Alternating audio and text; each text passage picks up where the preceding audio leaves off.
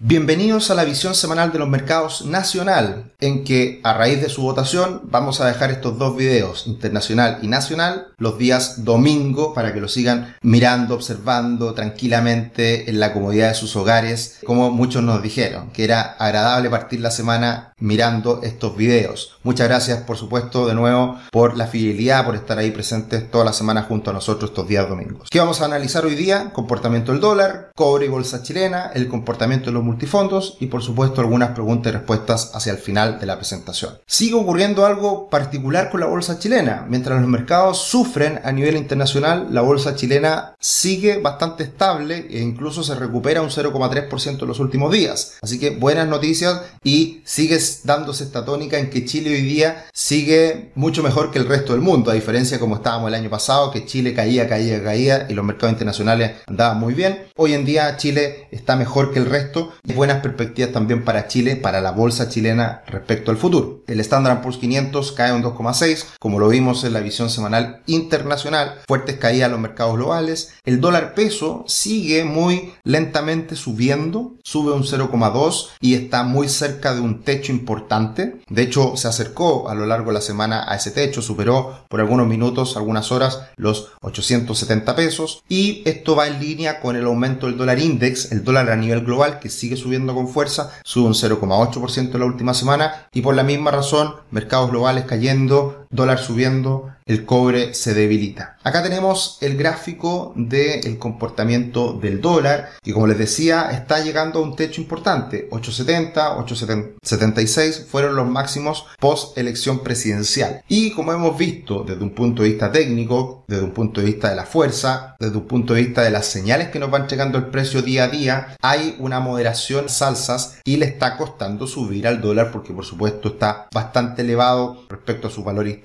bastante elevado respecto a otras monedas, bastante elevado el dólar en Chile respecto a lo que hemos visto también con algunas señales que son esperanzadoras respecto al futuro de Chile desde el punto de vista del comportamiento del cobre y también de lo que ha sido la política interna de Chile en el último tiempo. Así que no me extrañaría que ya el dólar esté acercándose a este techo y comenzando a mostrar señales de reversión. Eh, hay que tener señales más claras, pero ya podríamos decir que ha alcanzado un máximo en el corto plazo y en la medida que los mercados a nivel internacional se empiecen a mejorar, a, recuperar lentamente, podría venir una caída importante en el dólar en Chile en los próximos días. Lo único que está haciendo ruido y que no sabemos el desenlace final es el comportamiento del dólar index. Acá tenemos el comportamiento del dólar index, que es un índice dólar comparado con las principales monedas a nivel global. Básicamente una hasta de seis monedas como el euro, la libra, yen japonés, franco suizo, dólar canadiense corona sueca. Este dólar index está rompiendo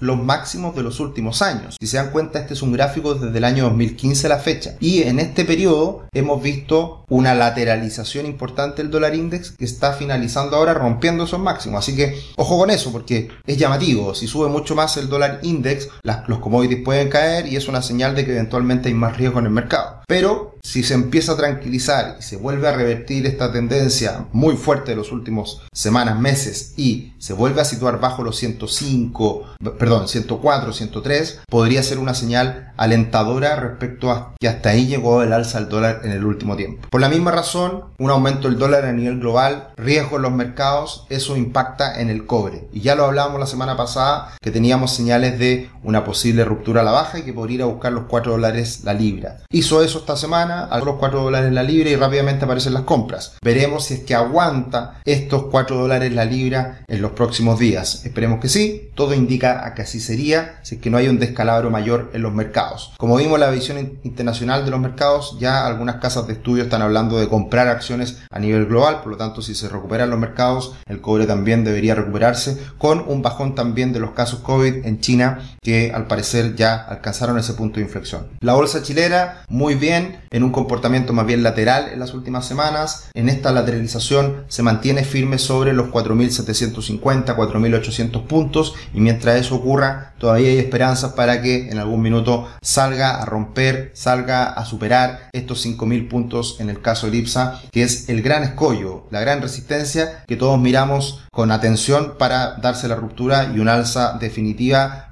con mucho mayor fuerza. De hecho, en los últimos días Morgan Stanley, un banco de inversión importante a nivel global, dice que el mercado accionario favorito de la región andina es Chile. Por lo tanto, en esta parte del sur del mundo le gusta hoy día Morgan Stanley, está siendo optimista sin decirlo tan claramente con la convención constituyente por el hecho de que ya sabemos hoy día está ganando el rechazo, probablemente no haya una nueva constitución con todos estos cambios radicales que en muchos casos se han, se han, ido plasmando, se han ido conociendo y por lo tanto eh, ante esa situación, sin decirlo explícitamente, lo hace ver de que hay una mirada más optimista respecto al futuro manteniéndose la constitución antigua y, y llevando a cabo un proceso mucho más, si se quiere, razonable de cara al futuro, dejando a un lado esta construcción de la constitución que no ha sido la más adecuada y por ende ha ido generando este rechazo.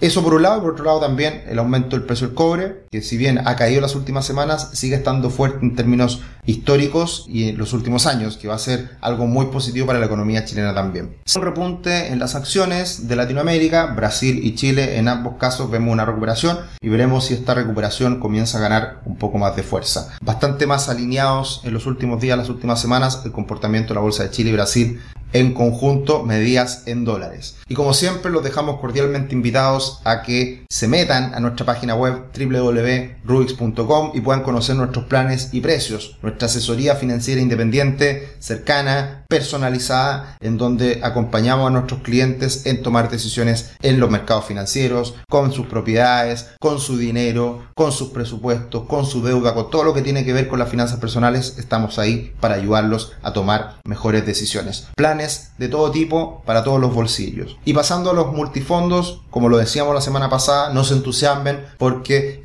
era esperable ver una caída importante en los fondos más riesgosos. Multifondo A cae un 4% la última semana, multifondo C cae cerca un 2,2% la última semana e incluso también el multifondo E cae cerca de un 1,3%. ¿Por qué cae todo? Porque los mercados están cayendo a nivel global. Y en el caso de los eh, multifondos más riesgosos, el dólar si bien subió un poquito, fue muy poquito y no logra compensar la caída de los mercados internacionales. ¿Qué hacer con los multifondos? ¿Qué hacer hoy en día con estas caídas? Bueno, es parte del juego. La mirada tiene que ser a largo plazo y por lo tanto teniendo en cuenta ese largo plazo, probablemente también los multifondos más riesgosos en el último tiempo están dando señales también de poder ver un punto de inflexión, un cambio asociado a lo que hablamos en la visión semanal internacional, en donde ya hay cierto optimismo en algunos de que pueden comenzar a recuperarse las acciones. Así que tener en cuenta eh, este dolor de corto plazo que puede ir cambiando lentamente. Veremos estas señales a nivel internacional, se, se empieza a relajar la presión bajista en los mercados.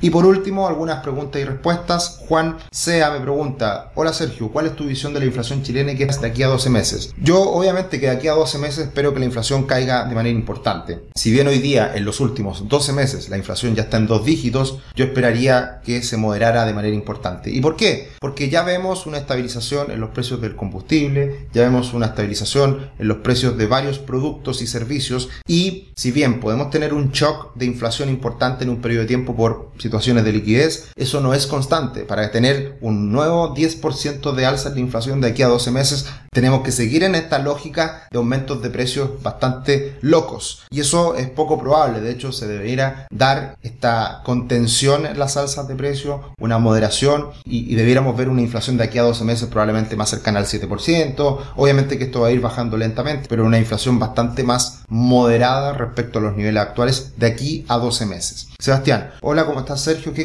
corredora recomiendas en relación al costo de las comisiones para comprar acciones chilenas y extranjeras? En cuanto a acciones chilenas, hay bastante competencia. Eh, a modo de referencia, uno no debería pagar más de un 0,3-0,5% por transacciones locales. Eh, internacionales es más difícil porque hay que tener mayores montos, hay mayores dificultades, menor acceso, menos competencia. Nosotros en Rubix tenemos ambas posibilidades a costos muy razonables y nosotros ayudamos a nuestros clientes a ir de la mano con nosotros adquiriendo buenos costos de transacción y también buenas comisiones para poder transar en buenos términos. Así que eso es parte también de lo que nosotros ofrecemos. Buenas alianzas que nos permitan también ahorrar costos. Y Juan Carlos me dice, hola Sergio, tengo una pregunta, ¿por qué no hemos visto intervención del Banco Central para bajar el valor del dólar? Está hoy día el dólar en, valores altos, históricos, eh, con un tipo de cambio real muy elevado, pero ha cambiado la situación en el último tiempo respecto a cómo estábamos, por ejemplo, el año pasado. ¿En qué sentido? En que el dólar en el último tiempo en Chile ha subido, pero también ha subido, también ha subido a nivel internacional. Por lo tanto, hoy en día esta alza del dólar tiene mucho más sentido, es mucho más lógico porque también ha subido en el mundo. Y en ese sentido, el Banco Central no tiene ninguna, ningún incentivo a intervenir, siendo que estamos viviendo una situación de mercado transversal. Por lo tanto, la única manera en que el Banco Central pueda intervenir es cuando el peso chileno o el dólar en Chile se desajusta del el comportamiento de los mercados internacionales. Por el momento no hay ningún sentido que eso ocurra. Eso pasaba eh, con anterioridad precisamente cuando en Chile eh, nos, estamos, nos estábamos autoinfligiendo dolores adicionales en los mercados y que eso se salía un poquito del contexto internacional. Ahí era más probable que el Banco Central interviniera. Ahora la verdad que no tendría mucho sentido